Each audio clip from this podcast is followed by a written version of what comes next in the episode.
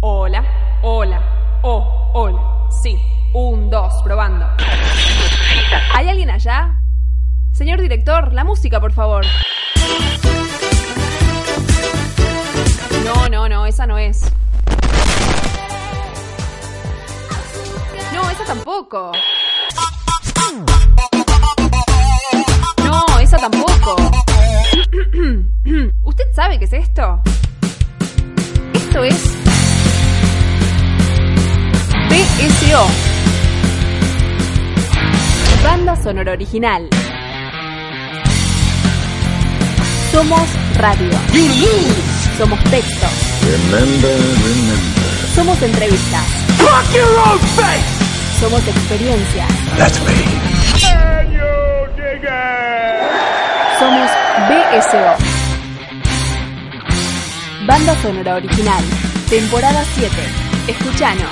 Yo soy Vulcano. Léenos. Acompañanos. Siempre por www.bsoradio.com.ar BSO. Una luz en el camino del cine.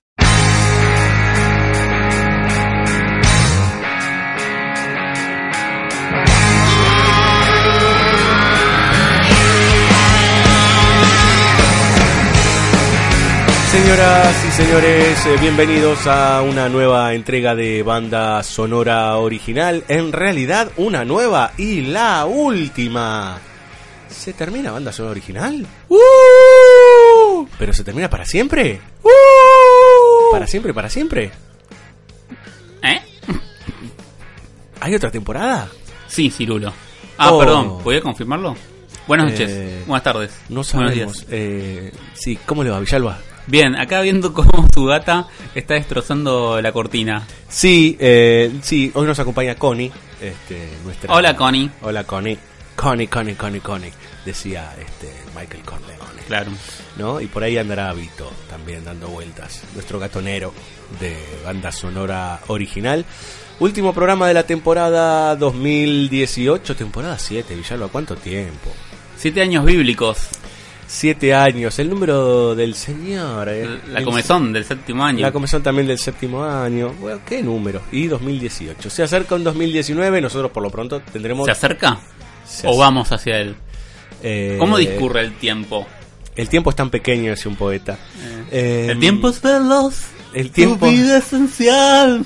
El tiempo es relativo, también decía otro pensador moderno, físico. Eh, el tiempo en cine, también. eh, Sí. Muchas formas de ver eh, cómo el tiempo funciona. No es lo mismo un primer plano que un plano general.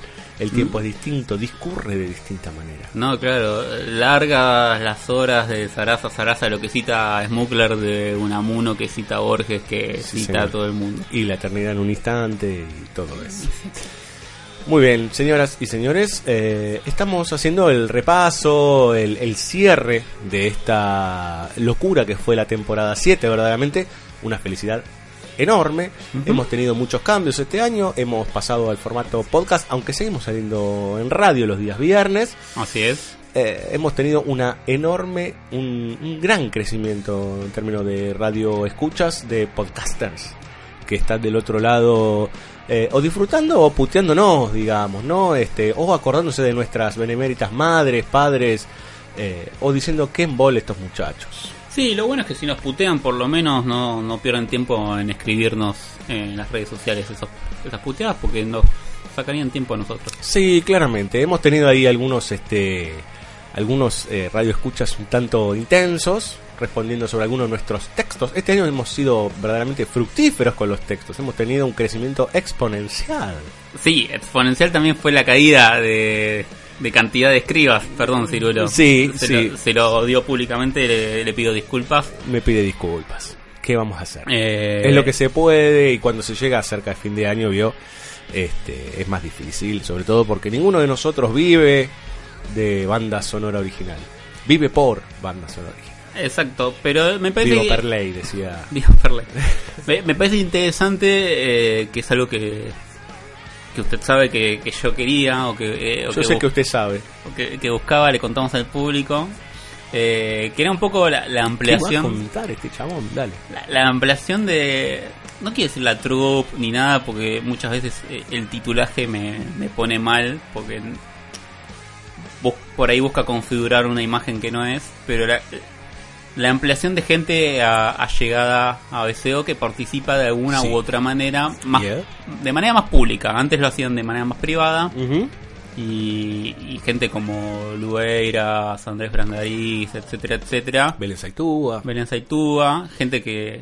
Bueno, gente igual que muchas se ha sumado este año en realidad, pero algunos que por ahí tenían una charla previa, conversación previa, de golpe eh, hacen público su, su cercanía a BC2 sin temor a, a ser apiedrados y todo eso. Sin temor a acercarse al, al fuego, digamos. sin temor a acercarse a, a la cancha de River, Eh, básicamente. claro, claro, sí, sí, de ahí, de los piedrazos. Eh, vamos a hacer un recorrido de repaso, Villalba de charla, y vamos a escuchar un poco de música. Hemos elegido algunos, este, algunas canciones y temas eh, de nuestra preferencia y también de preferencia de algunos amigos y algunos escuchas que han dado su opinión Sí, y nos han dicho, che, pasaste un tema de... Y nosotros al mejor estilo Ari Paluch, en sus mejores épocas, Ah. este, haremos un... Tenemos un gato que nos está invadiendo. sí. Eh, Connie quiere atacar. eh, y Fabio le tiene un poco de temor a, a Connie. Pero bueno, no, no nos preocupemos. Eh, ella solo busca cariño, Villalba. No, yo lo sé, me- me- a mí me asusta un poco la imprevisibilidad de los gatos. Eso Sí, es sí, todo el sí. miedo que me dan. El gato que está triste y azul. O, o soy un gato en la ciudad de Miguel Mateos, que es otro artista así que, que he recuperado este año. Ahí está, o los gatos. Bueno, pero los gatos los escuchaba desde chico yo. ¿no? Ah, mire usted. Bueno, bueno, muy bien. Habría que recuperarlos un poco más para la, la juventud. Tenemos... Espera. Se acaba de ir Connie del estudio. Eh, mientras eh, nuestro asistente retiraba a, a Connie, Sí, eh, nosotros estábamos diciendo que bueno, que este año se ha ampliado en muchos sentidos. Eh, banda sonora original, por suerte. Eh, y bueno, haremos este recorrido. Nos ha pasado que hemos tenido un, un puñado de capítulos extras llamados spin-off, donde hablamos ahí de algunos este, estrenos que nos interesaban. Un puñado nomás, porque la verdad que este año fue bastante escueto.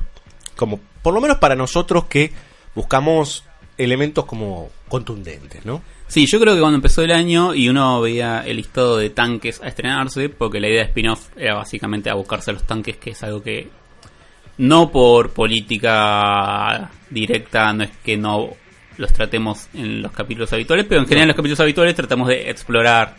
Sí, nos corremos de, de los estrenos, nos Claro. corremos del, del lado, eh, disculpe, del otro lado si nos escucha, ¿no? Pero el lado Catalun- Catalina Dlugi de la vida. Claro, entonces cuando empezó el año uno veía la cantidad de estrenos eh, proyectados para este año y decía, bueno, sí, de esta vamos a hablar, de esta, ¿cómo no vamos a hablar de esta? Sí, claro. Después cuando aparecían esos estrenos, claramente la emoción se iba porque uno veía esas películas y no daban todas las posibilidades del mundo para hacer un debate que uno consideraba por lo menos interesante. Sobre todo porque pensábamos en esta lógica de que nos vamos a juntar cuatro de los que no nos juntamos habitualmente para hacer mierda una película. Claro. Estar, estar todos de acuerdo en que es una porquería. Es que terminó yo. pasando eso porque pensamos que muchas películas iban a dividir opiniones y en general estuvimos, por lo menos los, los cercanos estuvimos más o menos Sí. tirando para el mismo lado. sí. Hubo un par de los últimos estrenos que, que no hemos charlado, podemos charlar. No tuvimos la fortuna de ver eh, a Yacel con el- la llegada del primer hombre a la luna, como, o como mierda se llame, perdón por la expresión. First, First Man. First Man, este, así que no podemos debatir de esa película, pero claramente los últimos 5 años, 6 años están asignados por los tres tanques de Marvel que haya al año. Sí, señor. Totalmente. Entonces, los superheroicos se volvió una constante en el cine mainstream, Mm. básicamente. Eso trae aparejado un par de cosas. Eh, una de esas cosas para mí es cierta infantilización que, que se da del cine, que se viene hablando desde que yo nací. Naturalmente siempre hay la idea apocalíptica de, uy, el cine de ahora es una porquería, como con todas las cosas en el mundo. Sí, sí, esta idea del antes era mejor. Antes era mejor, pero sí me, me parece que, que se da una situación donde si uno repasa los listados de las películas más vistas, ya casi no encuentra lo que era antes un drama, por ejemplo, que probablemente Ujú. termina siendo de las más vistas. Mm. Eh, sino que se encuentra con que todas las películas remiten de una manera al género superheroico. Este, eh, podemos discutir la noción de género, etcétera, pero que remiten a algo que originalmente eh, estaba pensado como una manera de contarle los mitos, por decirlo de una manera, Sí, señor. a, a los más pequeños o a los chicos o hasta a los adolescentes. Con un montón de herramientas de género de ciencia ficción, etcétera, etcétera, pero con una imaginación más desbocada y por ahí no tan controlada este y no tan bien organizada, con todo el amor que yo tengo por las historietas. Y hay que ver qué, qué de eso se trasladó a las películas Sí. y, y me parece que paulatinamente se va trasladando lo peor a, a las películas. Y eso me lleva a Infinity War. este, Totalmente, digamos, fue, fue el hito superheroico del año, claro. con claridad. Debo decir que viendo lo que yo vi este año de películas superheroicas, usted va a poder hablar de Aquaman. Eh, la verdad que está entre lo mejorcito que se hizo este año. Pero lamentablemente pasa de largo. Pasa de largo, a mí me parece que lo que se pierde es como cierta rigurosidad últimamente en estas películas. Un poco tiene que ver porque ya todo el mundo aceptó la lógica de que, bueno, este chabón viene de acá, este chabón viene de allá, bueno, no me importa, lo me- aparece uno nuevo y ya me da lo mismo. Lo único que me importa más o menos es ver qué poder tiene, identifico el traje y ya está. Eh, y eso va haciendo que, que cualquier cosa pueda suceder, básicamente. Y eso me parece que es lo que no está bueno y que tiene que ver con cierta idea de infantilización. Donde entonces el guionista no tiene que preocuparse por concebir un mundo orgánico, Sí, sí, la película en sí, digamos. La ¿no? película en sí. Autonomía. donde las cosas que suceden están dadas eh, básicamente por la construcción de la propia película y no por ningún sistema externo. Este, y entonces la película pierde autonomía. Pierde, pierde autonomía quiere decir que también ese mundo que se abre y se cierra es mucho más difuso. Esas cosas que hoy en día está- están estableciendo una visión de mundo, en realidad mañana en la siguiente película pueden ser otra cosa Sí, sí, sí, puede ser contradecida completamente. pueden ser contradecidas y claramente todo eso para mí va en, en detrimento de la situación del espectador para con ese mundo que se organiza. Y otra cosa que pasaba, y un poco lo, hemos comentado acá, que tiene que ver con la idea de, de pérdida de responsabilidad o de pérdida de, bueno, pero con esto que está haciendo este personaje acá, ¿qué pasa? Digo, ¿Qué significa esta acción? Esto que hablamos de los héroes a lo largo de todos los capítulos de western que, tu, que tuvimos este año, ¿no? Sí, la idea de sacrificio, la idea de hacerse responsable, de, de tomar las riendas de un asunto, de hacerse cargo. Bueno, por ejemplo, en Infinity War con el personaje de Iron Man, Sus miserias. sus miserias, ¿Mm?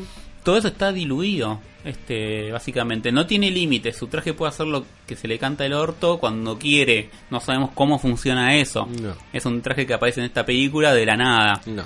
Hay un montón de licencias en ese sentido que de nuevo van perjudicando, eh, hoy es usar la palabra calidad, pero la calidad de las historias que nos cuentan y la calidad de las historias que nosotros aceptamos. Sí. Tenemos, tenemos menos anticuerpos Yo te hace unos cuantos años. Sí, yo te diría que en realidad.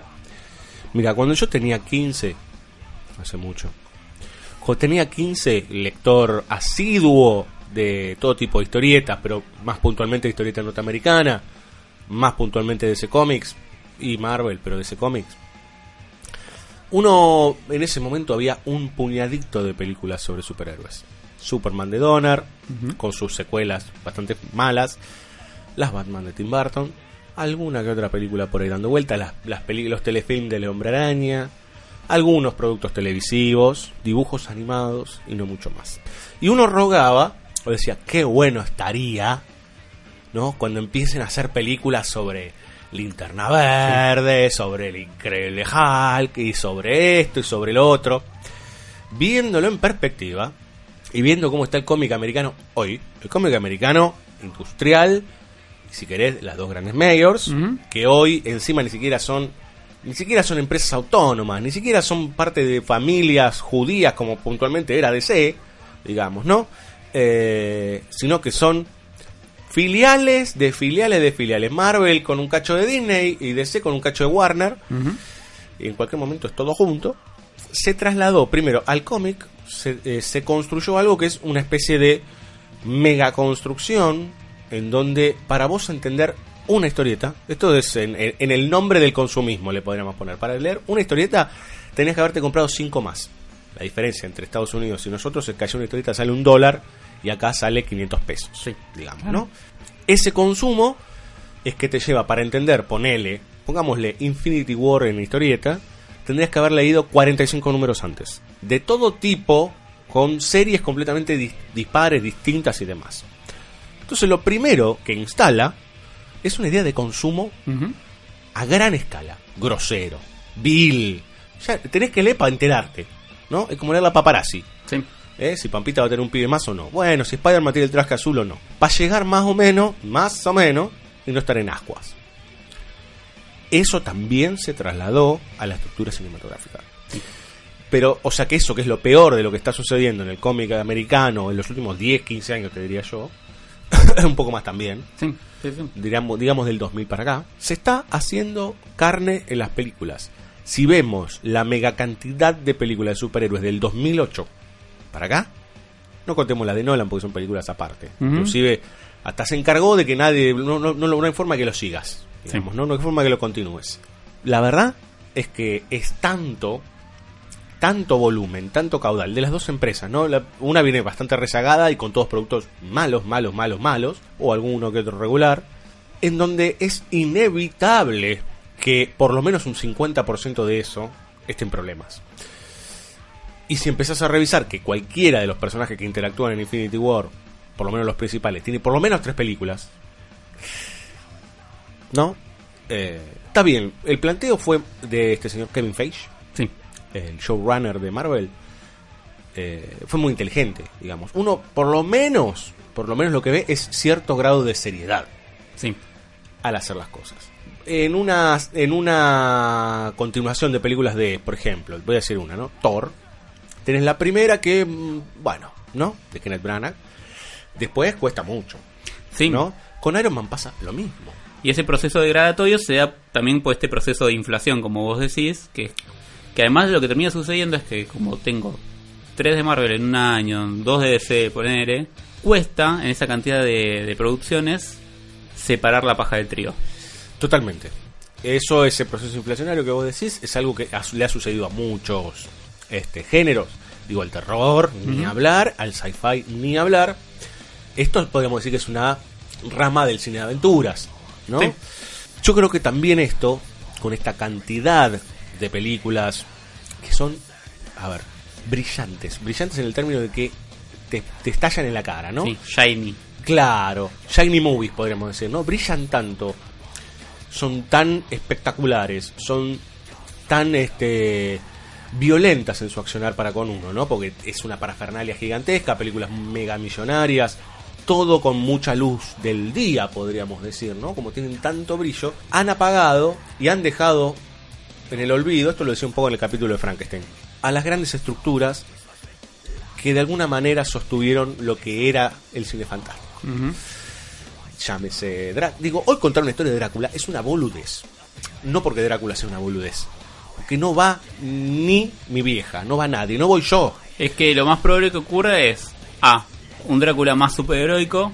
B. De nuevo la de nuevo la historia nunca antes contada de Sí, Drácula. claro. Que es una actualización de psicologista de los paradigmas Sí, claro. de la época. Sí. O de Drácula a los paradigmas de la época. Como Sí. suele suceder, no sé, como está de Hansel y Gretel. Cazan brujas y se visten como si fuesen Neo de Matrix. Puede estar buena esa película, puede estar buenísima. Obviamente hay que ir y verla, pero dentro del contexto de producción actual es inevitable ya desestimarla. Pasa lo mismo y, y va a estar pasando con las películas en acción real de Disney basadas en sus clásicos animados. Sí. Y si yo en un año veo que tengo de nuevo Rey León, Dumbo y no y no me acuerdo cuál hay Aladdin, y yo primero voy a sospechar, inevitablemente. Después, cualquiera de esas puede estar buenísima como película. Hay que ir y verla, obviamente. Pero en principio, el aparato detrás de eso, de marketing, de producción, etcétera, y me está homogeneizando Sí. todas las películas. Sí, la necesidad de volver a hacerlo primero. Pero yo creo que hay una contracara a lo que vos decís, es que estas películas que nosotros vemos que son un licuado de 50 frutas, ¿no? Porque no es, bueno, dame un licuado de banana y te traen un licuado de, de todo, ¿no? Todo lo que los cachos que quedaron de la ensalada de fruta te la metieron adentro. El, el tema también está, que es el otro costado. Vos, como yo creo, y como unos cuantos de los que participamos en BCO y otros tantos muchos más, aquellos que nos escuchan, calculamos que también, con las diferencias que podemos tener cada uno, podemos discernir un poco esto y decir, yo Drácula Untold no la voy a ver, pero ni me, me- esperame sentado, porque ya veo, ya veo el tráiler y digo, esto es lavado de guita. Mm, Esto vino el, el- el- el cartel de Cali y puso plata, digamos, por decir una boludez. sí. Este, o sobró algo de la venta de armamento. Después se convierten en películas ultra taquilleras. El año pasado criticábamos Wonder Woman. Una película que para nosotros tiene buenas intenciones, el infierno está lleno de gente con buenas intenciones, eh, pero que terminaba siendo un saludo por, por derecha al mundo progre, ¿no? Fue una de las películas más taquilleras de los últimos 10 años.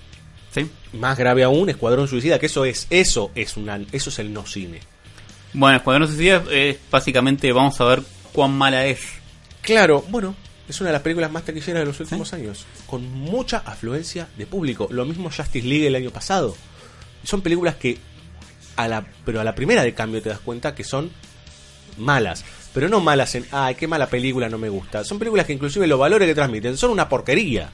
Sí, sí, claro. O básicamente es eh, el discurso, como decías, de Wonder Woman. Pienso en Black Panther y el discurso progre alrededor de, de los problemas raciales que encima justo habían tenido, digo, disturbios, etcétera, etcétera, etcétera.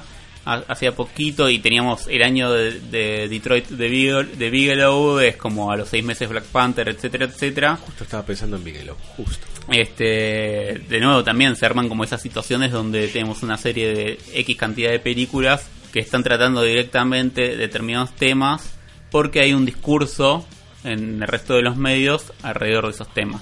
Te cuentan lo que ya sabes, o sea, no te ponen en problemas, básicamente. Te, te- te dicen lo que vos ya leíste en el diario es- esa mañana y después vas a escuchar en la radio y etcétera. Es el discurso bien pensante de lo que debería ser o debería suceder. Pero podemos hablar, básicamente también tuvimos películas copadas, o por lo menos que con otro nivel de funcionamiento, como pienso eh, en El Hombre Hormiga, en su segunda parte. Yo no, No. vi Ant-Man 2. Ant-Man 1 me pareció que está bien. Me, me parece que, que cuando las cosas están más contenidas, básicamente, donde no hay tanta referencia a todas las otras películas, donde se preocupan más por sus personajes, básicamente, y el movimiento de esos personajes, y qué aprenden, qué se llevan, etcétera, me parece que esas son las películas que empiezan a, a funcionar mejor. Por lo menos en Marvel, uno se da cuenta que las que son las distintas, habitualmente son las que están más aisladas. Y por eso Guardianes de la Galaxia, las, las dos, sobre todo la primera, funcionan muy bien. Porque encima son personajes recontra, remarginales ya de por sí en ventas, digamos. Claro, ¿no? sí, totalmente. Entonces de repente tenés todo un mundo para explorar. Y me parece que eso te da una libertad. Igual Marvel eso ya por suerte lo superó, la cosa de fidelidad. Pero me parece que, que Sí. te da una libertad en, en- en términos expresivos de, bueno, ¿qué tanto si Scott Lang de los cómics no es como el que hace Paul Rudd? Este, lo importante es el que hace Paul Rudd. No, claro. Ya. No, bueno, pero eso, digo, oh, se sigue discutiendo eso. Sí, claro. ¿Querés escuchar música, Villalba? Escuchemos música. Hay un. Bueno, no- perdón, voy a ser malo en, en el aire, pero la segunda canción no la escuché, pero la primera es una cosa de locos. En primera instancia vamos a escuchar a Fricción. Sí, ochentas. Vamos a los ochentas con un tema de el David Bowie. ¿Eh? ¿Cuánto hacía que no escuchábamos al David? Sí, Pero bueno. bueno, ahora lo traemos de la mano de aquella banda legendaria, Fricción, eh, con el tema Heroes o Héroes. Y pegadito un tema que nos pidió una oliente por Facebook, eh. Melissa Martín, nos pidió un tema que se llama La Niña Buscando Liberación. Es un rap medio feminista este Villalba. Bueno, vamos a escucharlo. Vamos a escucharlo a ver qué onda, ¿eh? Eh, la banda, en realidad los intérpretes, las intérpretes es Inku Yeka.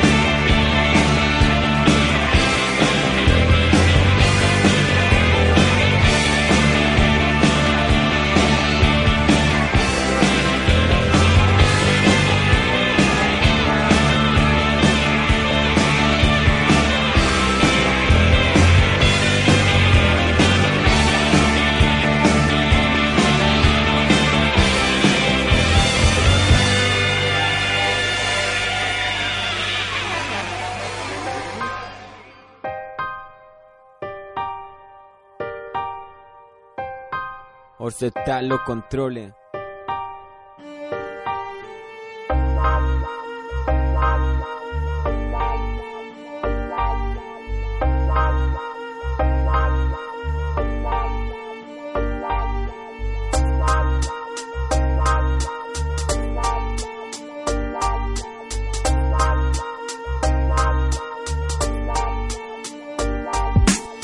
Sé que es difícil revelar lo que un día te hizo callar.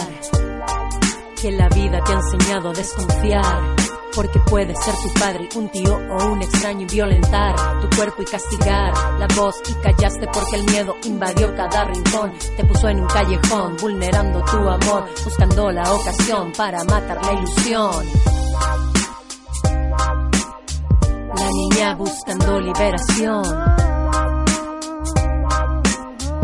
buscando liberación. Pero un día dices basta al silencio que te arrastra. Y denuncias, tu corazón late rebelde, nada puede detenerte. Vas uniendo los retazos castigados, ocultados. Si tú hablas y denuncias, todas nos liberamos. Todas. La madre, la hija, la hermana. Son millones de voces que callaron, millones de cuerpos usurpados, millones de mujeres que la historia ha borrado. Pero ya no estás sola, porque lo que tú sientes es parte de nuestra historia. Es parte de nuestra historia. Ya no eres más cuerpo fragmentado, eres vos, somos vos. La niña buscando liberación, liberación. Pero un día dices basta al silencio que te arrastra. Y denuncias, tu corazón late rebelde, nada puede detenerte. Eres la niña liberada, la que vuela con sus alas, la que vuela con sus alas. Vas uniendo los retazos castigados, ocultados. Si tú hablas y denuncias, todas nos liberamos. Todas. La madre, la hija, la hermana. Eres la niña liberada, la que vuela con sus alas.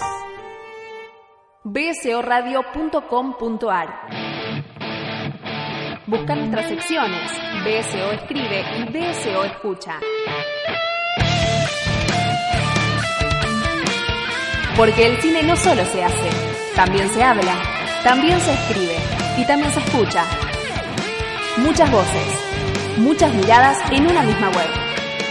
Todos los jueves online o si no, encontrás todos nuestros capítulos en www.bsoradio.com.ar o directo en iVoox. BSO, una oferta que jamás podrás rechazar.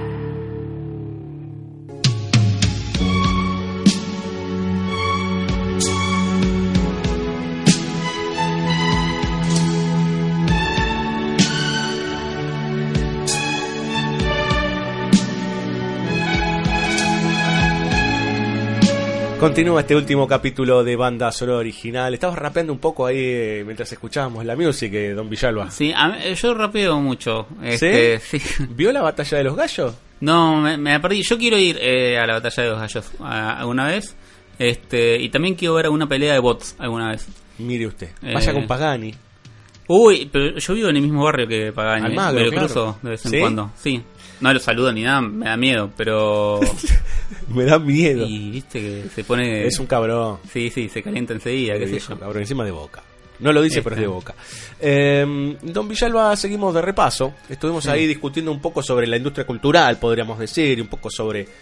eh, Qué abelluto lo tuyo, ¿eh? eh, Qué abelluto, la industria cultural. Eh, qué, sí, qué- yo qué te- ser agradable, ¿no? Uf, Yo temo que, que si uno escucha el primer bloque de este capítulo parezca que somos dos viejos chotos, pero bueno, Villalba tiene 77. probablemente lo seamos. Un Yo poco. tengo 96. Pero no importa. A ver, ¿qué, no- qué nos depara este bloque?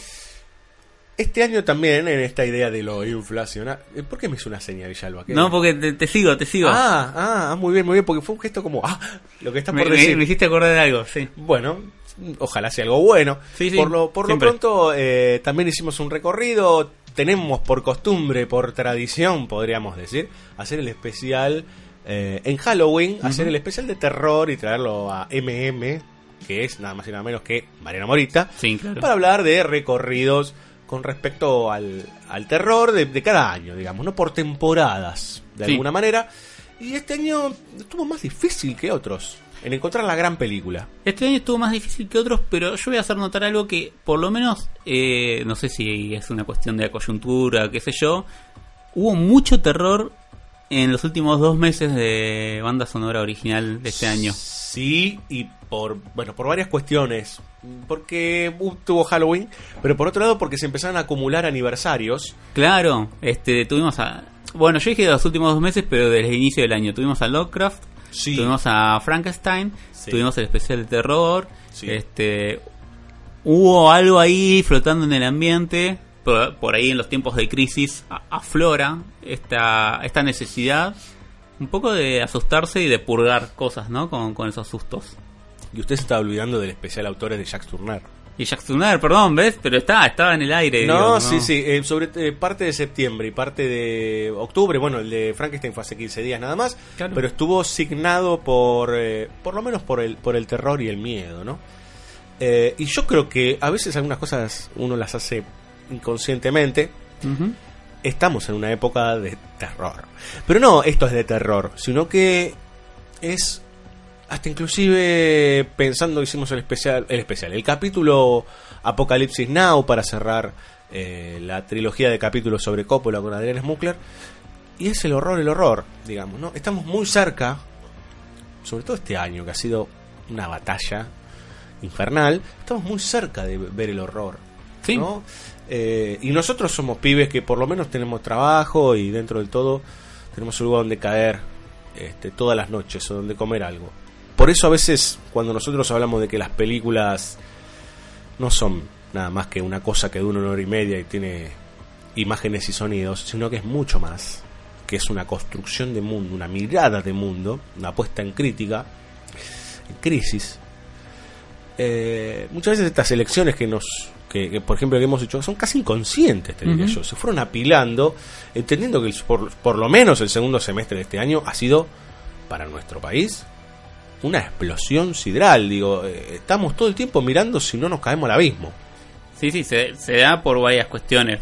Princip- principalmente en... perdón. Y, lo- no, y, no, y no me estoy refiriendo exactamente a lo económico, digamos, ¿no? Es como hay- ha habido un, un aflorar de ciertas monstruosidades Sí. que estaban latentes, o algunas ya se venían expresando, que la verdad que preocupan mucho.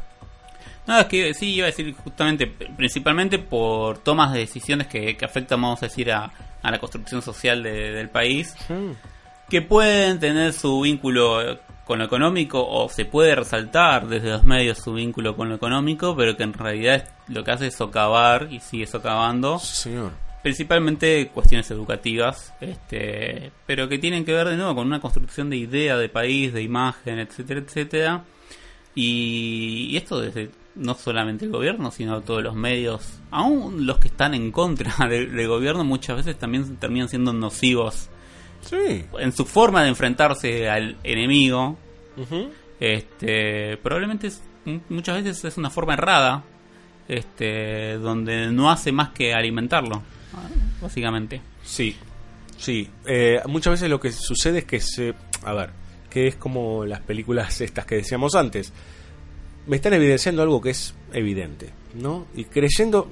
El otro día no me acuerdo con quién discutía, que, la- que me decía que la gente repite como loro y que la gente hace y piensa en función de lo que le dicen los medios de comunicación. Yo no estoy tan, tan de acuerdo. Estoy tan, tan de acuerdo. Yo creo que, digo, primero eso es subestimar el, el, el- el promedio de la gente. Sí, Yo creo que en realidad es entender qué es lo que está latente en ese otro que está mirando y fogonearlo. Que es distinto, no es implantación. Es lo que No. decía Nolan en el origen. Es muy difícil meter una idea en la cabeza. Pero es mucho más fácil, si hay una idea, explotarla, explotarla, explotarla, explotarla, explotarla, hasta que se convierta en algo característico o en algo que te, te- te- a ver, de alguna manera eh, te, te genere conducta, por decir. Claro, está- estaba la idea de, de hasta que te la apropies, hasta que parezca que es tuya Claro. y que salió de vos. Y bueno, básicamente marcar la agenda eh, que, de qué estamos debatiendo los argentinos en determinado momento Sí. tiene que ver a partir de esa irradiación que uno recibe de bombardeo de, de todos los medios de comunicación, donde uno probablemente nunca vaya a terminar de saber de dónde viene, básicamente. ¿no? El mal posee muchas formas, mi amigo. Este y muchas de las ideas que uno considera como propias probablemente lo sean, pero también tiene que saber que por ahí hasta un porcentaje mínimo de esas ideas básicamente vinieron de otro lado. Sí, bueno, somos un devenir. Somos un devenir, pero básicamente estoy pensando en y por ahí escuchaste tantas veces algo que te lo terminaste creyendo y lo asumiste y después te olvidaste. Pero cuando volvió, te pareció que naturalmente era tuyo, o te hicieron creer que era tuyo. Este, y eso también es el terror, un poco, básicamente.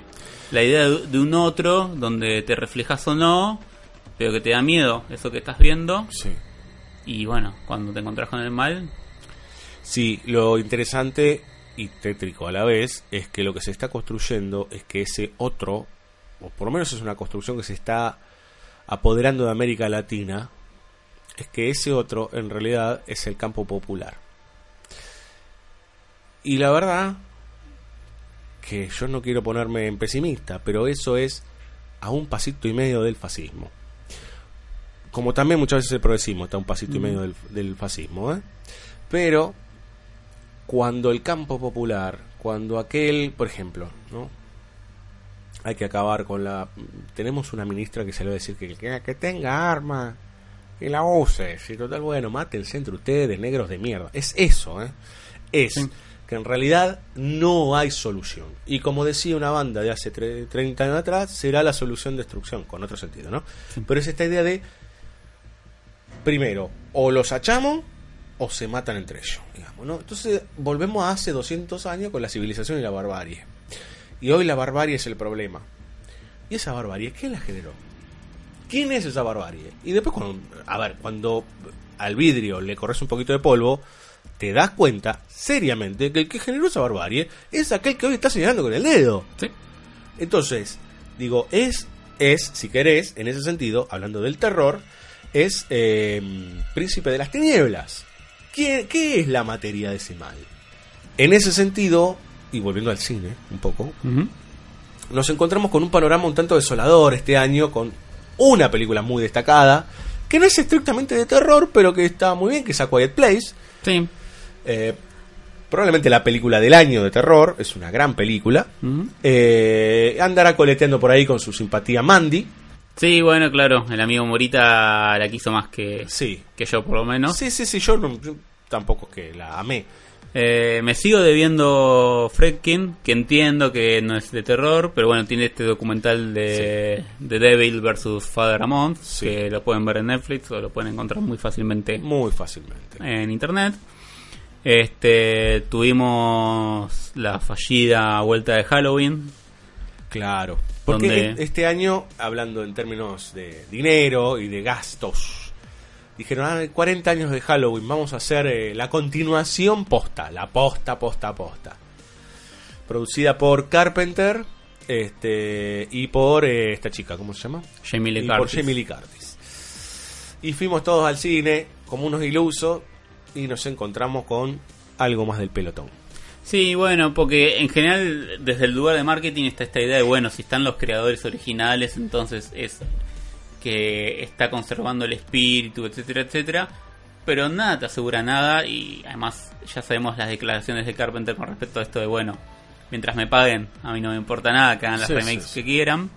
Este, vamos a ver cómo sale el año que viene, dentro de unos pocos meses, dos proyectos que tienen a James Cameron, a ver si como productor le Oh. confiamos más. Oh Dios. Uno es Battle Angel Alita, Sí. dirigida por Robert Rodríguez. Sí, eso es lo que a mí me da. Bueno, Ya se estrena, ahora, Sí. enero. en enero. Eh, Alita es un manga muy famoso que Cameron tiene los derechos hace bochas de tiempo y que escribió un guion. Supuestamente a partir de ese guion Robert Rodríguez dirigió la película con la producción y la bendición de Cameron. Vamos a ver qué pasa. Yo quiero creer. Y unos meses después vamos a tener Terminator de nuevo. Sí, para, eh, para mitad de año, ¿verdad? Creo que para mitad de año, con la dirección de Tim Miller, que es el director de Deadpool 1. Sí. Este, y también la los derechos de Terminator volvieron a Cameron, así que en Cameron we trust. Vamos a ver qué onda. Sí, pero retornando un poco al, al terror, sí, este año tuvimos otra vez un montón de platitos eh, finos y bien decorados. Eh, Hereditaria anduvo dando vueltas por ahí. Bueno, pero mientras siga en pie la productora 24, eh, vamos a tener muchas de esas películas Sí. por año, básicamente. Sí, esto del terror fino, como diría Mariano Morita, este, donde básicamente lo, lo que importa del terror es el luqueo de la película y no el miedo que te pueda dar. Y no estamos hablando de sustos, porque muchas de esas películas tienen momentos que te generan sustos, Sí. sino miedo en términos de qué te está invitando a explorar de vos esa película. El exorcista da miedo no porque Rian gire la cabeza. No, claro. Porque puede estar vos ahí adentro. Eh, y porque el mal puede habitar en nosotros y bueno, un montón de cuestiones más, ¿no? Y cuestiones espirituales. Ujú. cómo, cómo enfrentarse al abismo. Bueno, esa escalera donde rueda el padre Carras. Bueno, no, eh, bueno, estamos hablando de una obra monumental. Sí, obvio, uno es un poco injusto, pero por ejemplo, ya que hablamos de un lugar silencioso, el hecho de que vos puedas entrar en esa vida familiar con esos personajes, donde tengas jerarquizado básicamente el peso de lo- del vínculo familiar entre Claro, ellos, claro. y ante cada acción que se sucede o ante cada, ante cada ataque uno realmente tenga miedo por ellos y por uno mismo que está viviendo con ellos ahí en la película, wow, Sí, sí. digo, hace rato que no veíamos... Hace rato es una exageración, Un porque par de años. al mismo tiempo no respires de Fede Álvarez, Está muy bien. está muy bien. Nos debemos la nueva de Fede Álvarez. Nos vemos, este sí, que duró muy poco. La chica, Sí. Hay dos películas que yo digo que vean aún sin, sin haberlas visto todavía. Una es la de Paul Feig, eh, Sí. Un favor simple, Ujú. o A a Simple Favor, que ya está ahí en Internetlandia. Internelandia. Y cuando salga la chica de la telaraña de Fede Álvarez, Estuvo aquí, fue un suspiro. ambas duraron una semana en cartel. Y no es de terror, pero dirigió terror. Por ahí en un momento vuelve, que es Colette Serra. Ah, este sí. año tuvimos The Commuter, El Pasajero. Sí. No sé si es la mejor de todas sus películas con Liam Neeson, pero al lado de la mayoría de los thrillers que salen por año, Mm, es bastante digna de nombrar. Una joyita. Podríamos, para, para musicalizar a, a Colette Serra, podemos poner trenes, camiones y tractores. Sí, ¿No? sí, sí. Bueno, este, hablabas el capítulo pasado de Kelly y Richard y la Sí. idea de, de estar en movimiento, de moverse. Sí. No es tan ilógico pensar que hay algo detrás de, de Colette Serra y su obsesión en los thrillers por los, Sí, los medios de transporte. los medios de transporte. ¿Escuchamos música o qué? música, por favor. Eh, Vamos, eh, primero vamos a escuchar eh, el amigo Samuel Valenzuela, que es uno de los integrantes de Bahía Blanca, Bien. los que musicalizan banda sonora original. Nos dijo, che, hablen un poco de Carpenter y, y pongan un poco de musiquita. Eh, mire, amigo, nosotros lo queremos mucho, Carpenter, hemos hablado mucho de Carpenter. Eh, puntualmente nos preguntó por esta idea de eh, director y compositor de la música. Ah, sí. Sí, Bueno, sí, hay unos videos muy lindos que cuenta como Carpenter en Halloween salió corriendo a componer la música mientras filmaban y empezó a tocar el es fantástico, que lo tenía que sacar rápido este y tenía que, que construirlo lo más fácil posible. Sí. Yo puedo decir que para mí lo increíble de Carpenter es la economía de recursos Sí. Que tiene en general, básicamente, Sí, sí, sí, pero musicalmente, eh, y esto no es peyorativo, pero con una sola idea musical, construye algo increíble en cada película. O sea, si uno piensa en Asalto Precinto 13, Tum, tu, tu, es- tu, tum. Escape de Nueva York, Claro. es más, las, las puedo ir nombrando para que vos las, sí. las tararees. No las Pero- puedo tararear todas, pero sí. pero si uno piensa básicamente en, en cómo construye la música de esas figuras, muchas veces es una sola idea musical que tiene sus variaciones. Es más, yo te digo, la cosa que la compone Morricone, pero escuchas tum dum. Claro. tum, dum, y sabes que igual compuso en función de lo que pensaba Carpenter. Eh, sí, bueno, estamos hablando de uno de los más grandes compositores eh, y direct- a ver, realizadores y compositores de los últimos 40 años, 50 años, te podría decir yo. Estamos hablando de un director excelso, Sí. ¿no? Eh, probablemente muy denostado por ser de clase B o por estar en un costado de lo que es el gran mainstream. Eh, Sí, y a veces mm, eh, alabado por cuestiones con las cuales uno no está tan de acuerdo. superficiales. Sí. Superficiales, sí, sí, porque genera climas. Lo genera, sí, claro. Pero mira el mundo, ¿no? Eh, y dice cosas terribles sobre el mundo. Eh, por eso vamos a escuchar eh, el opening de La Boca del Miedo.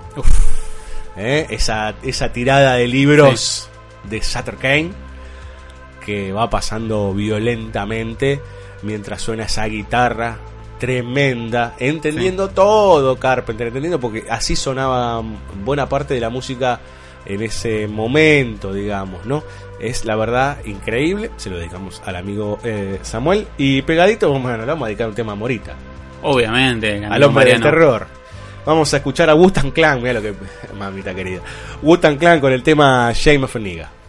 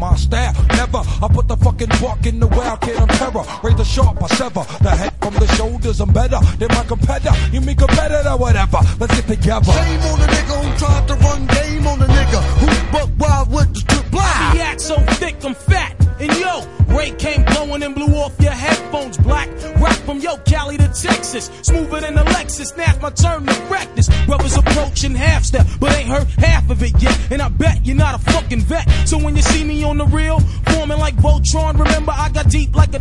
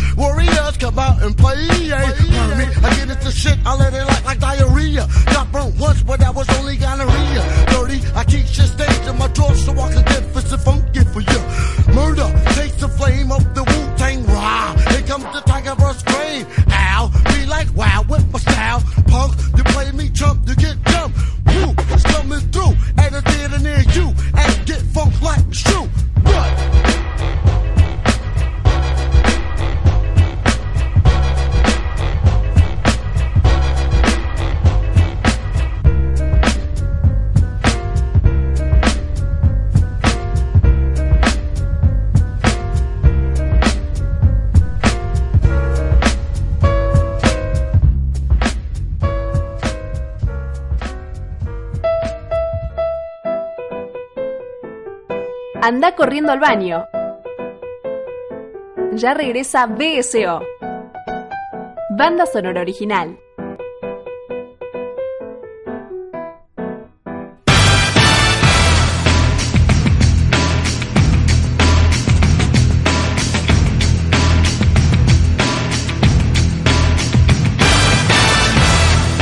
Bueno, eh, seguimos en este último capítulo del año. Eh, Villalba, me olvidé preguntarle cómo pasó la natividad.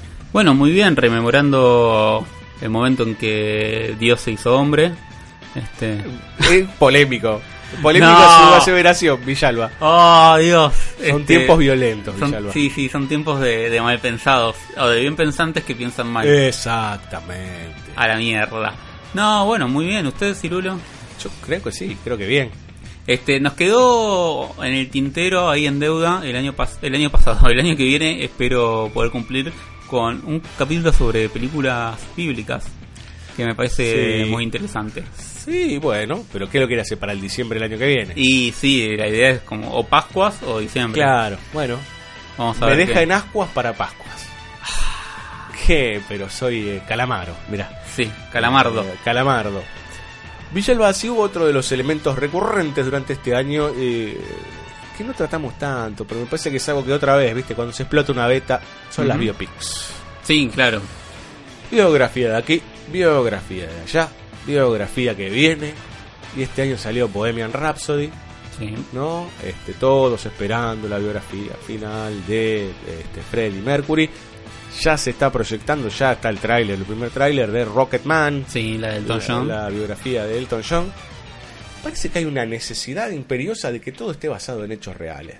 Digamos, ¿no? Y cada tanto toca eso. Y a veces, bueno, por lo menos, no sé, todavía no vi la de Queen, pero puedo suponer que con Brian Singer inicialmente detrás, no, no tiene esta pátina de, de grasa de película destinada a los Oscars.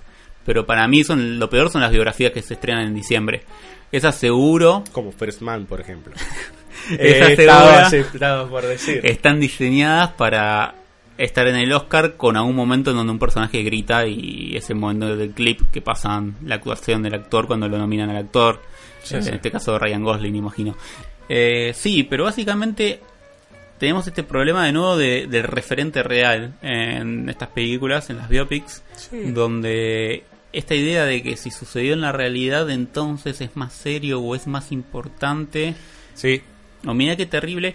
Y ya que hablas de las biopics, aprovecho, nunca hice el capítulo sobre Luis Miguel. Luis Come- Mi- ah, comentala, porque este año fue el, el- el- el- justo el, el estreno de Luis Miguel. Eh, sí, básicamente Luis Miguel es una muy buena serie. Este, de- yo sé que ninguno de nosotros daba dos mangos antes de que arrancara. No. Y muchas veces la relación de uno con Luis Miguel es medio difusa, porque, o es medio difícil más que difusa, porque como suele suceder cuando uno es chico o adolescente y suenan los hits melosos, inicialmente uno que nació más o menos en el ámbito de una familia que escuchaba rock o música más progresiva, Sí. dice, uy, este de nuevo. Pero cuando uno se acerca y empieza a estudiar un poco, y, y- Lo dirás por vos. No, pero uno cuando empieza a entender que esas canciones no son nada fáciles, sino Sí, más sí, bien sí, al sí. contrario, Eso es otra cosa, sí. son muy difíciles y, y que además tienen toda una tradición romántica más que interesante, este, y no romanticismo en el lugar del pelotudo sufrido, sino Sí, sí, sí, sí, sí, sí. en un muy buen lugar y, y vinculadas a elementos melodramáticos como la naturaleza, analogías o metáforas, etcétera, etcétera, que respetan o traen una tradición, epa, vamos a ver qué onda.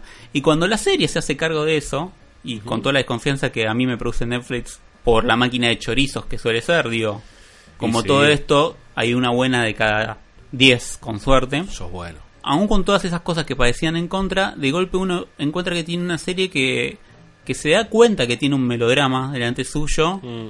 y lo labura hecho y derecho, obviamente con las actualizaciones del caso, donde inevitablemente no es que estamos viendo una de Douglas Sirk del 50, No, bueno. sino que Claro, claro, sí, claramente los personajes son los personajes del hoy, o por lo menos la visión que tenemos hoy de los 80s y Sí, de sí. actualidad.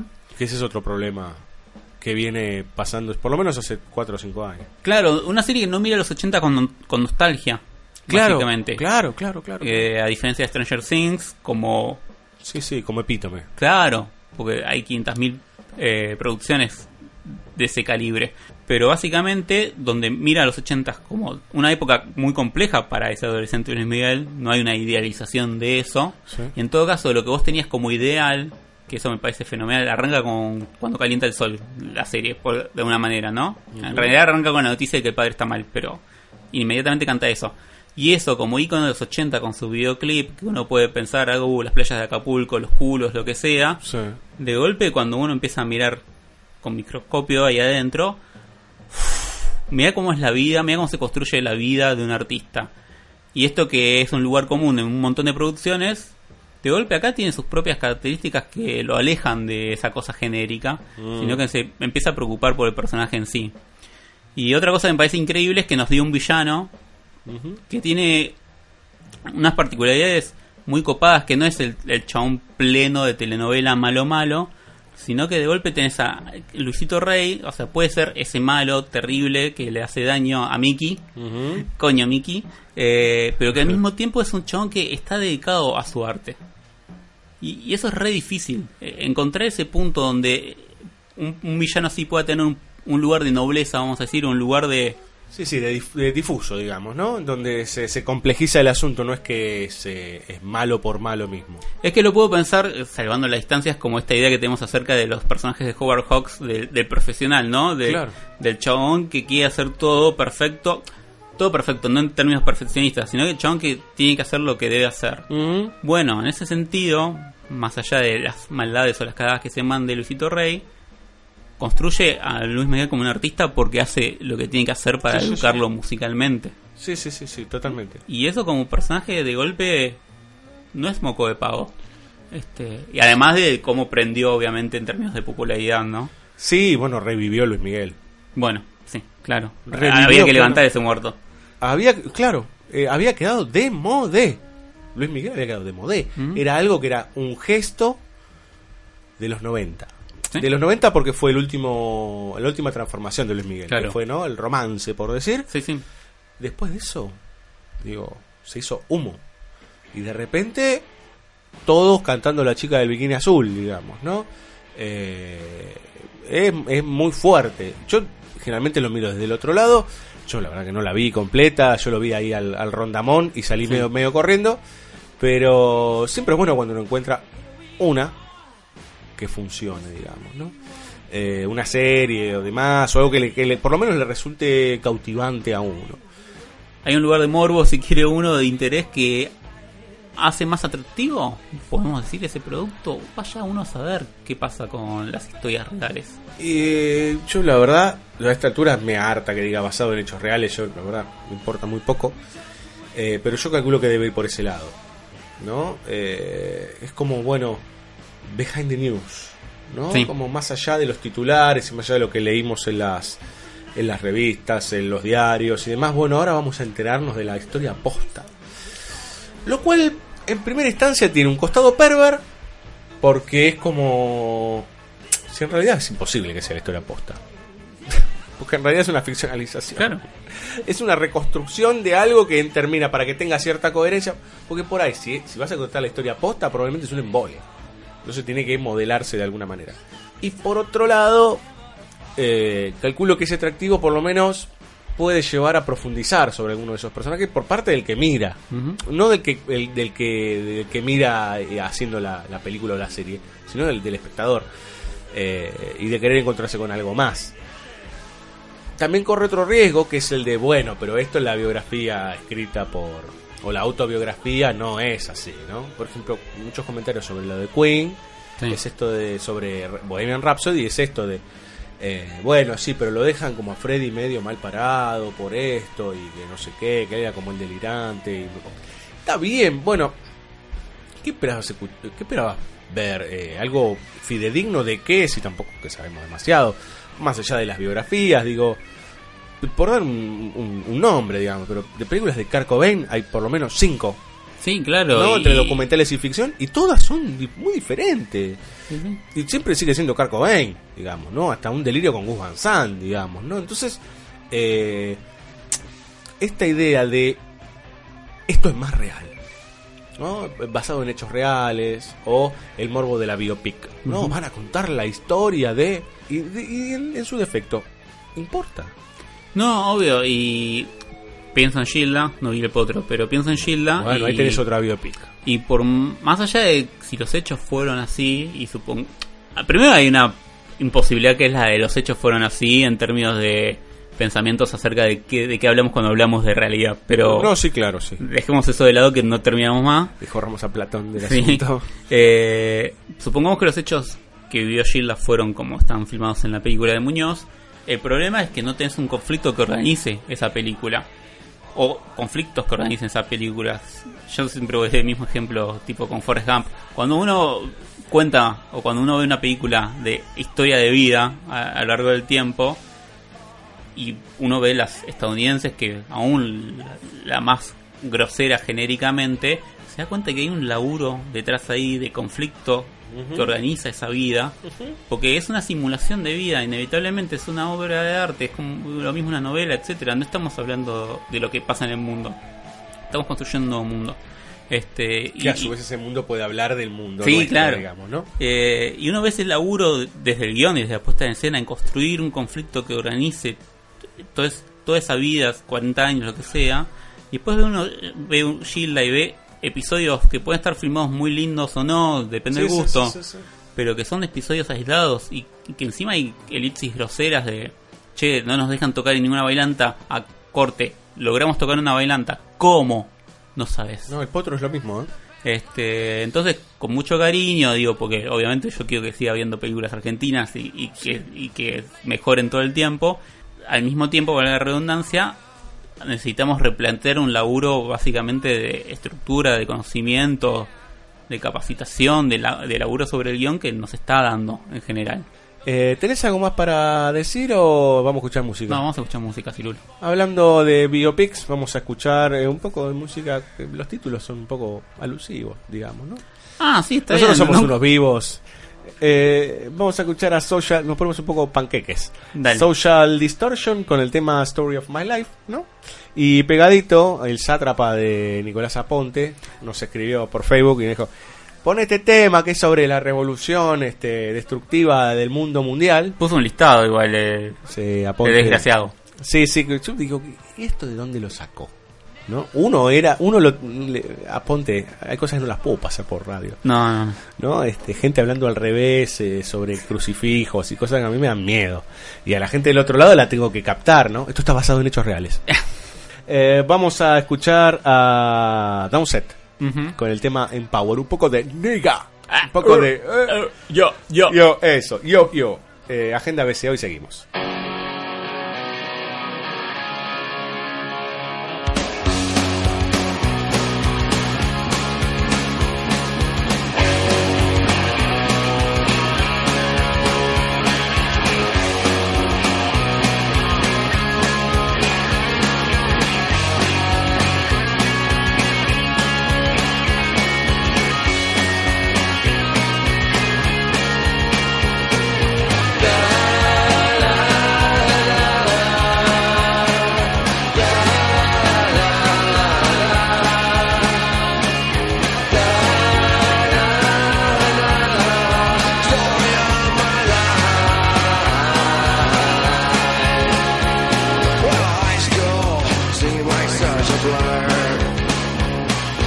didn't have much interest.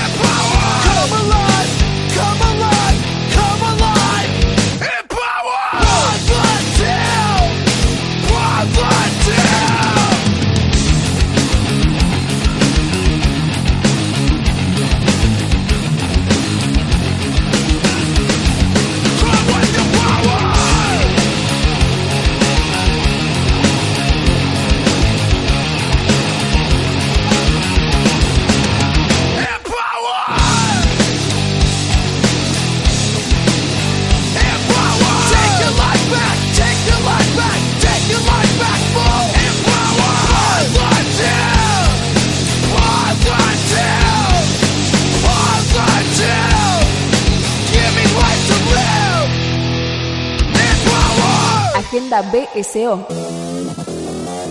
Las fechas del cine. www.bsoradio.com.ar Agenda BSO. Las fechas del cine. Estrenos. Jueves 20 de diciembre. Bumblebee de Travis Knight. Terremoto de John Andreas Andersen. Enamorado de mi mujer de Daniel Etwill. Jueves 3 de enero. Wi-Fi Ralph de Richie Moore. La Mula de Clint Eastwood.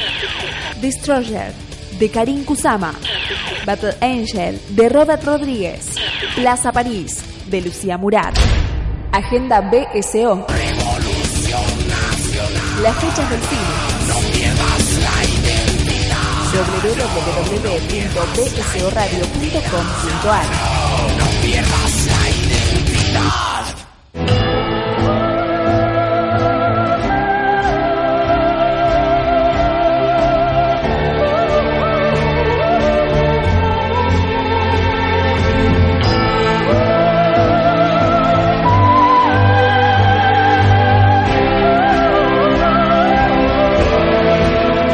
Villalba eh, es el anteúltimo bloque de esa Oh. temporada. No, no, no queda nada. Éramos tan pobres. Seguimos siendo. nada. Seguimos siendo pobres. Sí, claro. Eh, desde este benemérito estudio de eh, Parque de los Patricios, el estudio David Wark Lynch. O David Ay, Dios, sí. Y Coso, David Work Guaymallén. Guayasamín, Villalba, Guayasamín. No seas malo, es un, un gran pintor. Eh, este último bloque vamos a charlar un poco de lo que hicimos este año. Hemos tenido gran cantidad de, de actividades, ha venido mucha, mucha gente. Sí. La verdad que hemos tenido, eh, es más, tuvimos el festejo de los 200 programas, que no es menor. No, claro. Llegar a 200, este es el 214, Villalba. Eh, bueno, no sé qué es en la quiniela, pero algo debe ser. El 214 está en la quiniela, el 14. No, el 14. El Ve, borracho. pero, ah, El Cetorca. eh, un, tema sí, de, un tema de orcas. sí, la verdad es que hubo, a mí lo que más me divirtió, bueno, lo decía un poco en el primer bloque, ¿no? Pero la, la cantidad de gente que fue pasando por el, por el programa. Impresionante. Eh, y se sumaron nuevos y, y de golpe me parece que eso le dio un aire fresco al asunto es probable. y también permitió que yo laburara menos, lo cual eh, siempre lo Bienvenido. claro. Eh, eh, todo eso era basado en hechos reales. Pero me parece que tuvimos dos momentos y tenemos muchos momentos históricos desde ya. Sí. Este, Hubo un momento histórico este año. Pero sí, no sé si estamos pensando en el mismo. Porque para mí el momento histórico fueron los 200. Eh, Ese, Verdaderamente. bueno, ese porque es para, para la familia BCO. Pero estoy siendo un poco egoísta, claro. Sí, claro, es la familia BCO que lo que pasa es que celebrar 200 es mucho para una producción tan independiente como la nuestra. Sí, pero que logramos que estuviesen el 95% de los amigos el mismo día. Sí, el a, la, sí. a la misma cantidad de horas, porque no, no solo en una sola hora, sino lograr que estuviesen varias horas. Sí, sí, sí, sí. este, La verdad es que los atrajimos con comida, ¿no? Pero más allá de eso, Sí, tampoco que claro, hicimos bueno, unos pero vos con, cocina muy rico. Sí, y Diana también. Ah, cierto, perdón. Bueno, hoy comimos un pan dulce hecho por Diana, que Sí. es una maravilla. Espectacular. Eh, bueno, sí, el otro momento histórico fue una visita, imagino. Sí, yo creo que eh, hemos tenido muy buenos eh, especiales autores este año. Sí. Eh, venimos con muy buenos especiales autores de hace rato. Eh, agradecemos a todos aquellos que siempre se hacen presentes. Generalmente son amigos de la casa, eh, excepto casos muy particulares en donde Sí. viene algún otro. Pero van rondando nuestros queridos amigos o allegados que eh, tienen especialización en algún director. Pero este año, eh, con alguien que nos sentimos bastante afines, se acercó a amablemente, Sí. con la mejor de las voluntades. Un tipo que tiene una trayectoria larguísima, que es Ángel Fareta, Sí, así es. y que vino a hablar de Jacques Tourneur. Bueno, Un especial de tres horas casi. Tres Sí. horas casi de Fareta. Bueno, también era un desafío Sí, que, alguien, que alguien hablara de- primero que alguien hablara de Turner, Sí. después es un desafío estar eh, con Ángel tres horas. eh, sí, sí, sí. puede, puede ser un- muy intenso en, un buen sentido. Sí, fue un desafío para mí. Eh, Por ejemplo, eh, para que los que escuchan del otro lado, eh, tanto Fabio como otros amigos nuestros han tomado clases con Ángel. sí, claro. Yo no tomé clases con Ángel nunca, pero lo he leído bastante y lo he escuchado bastante.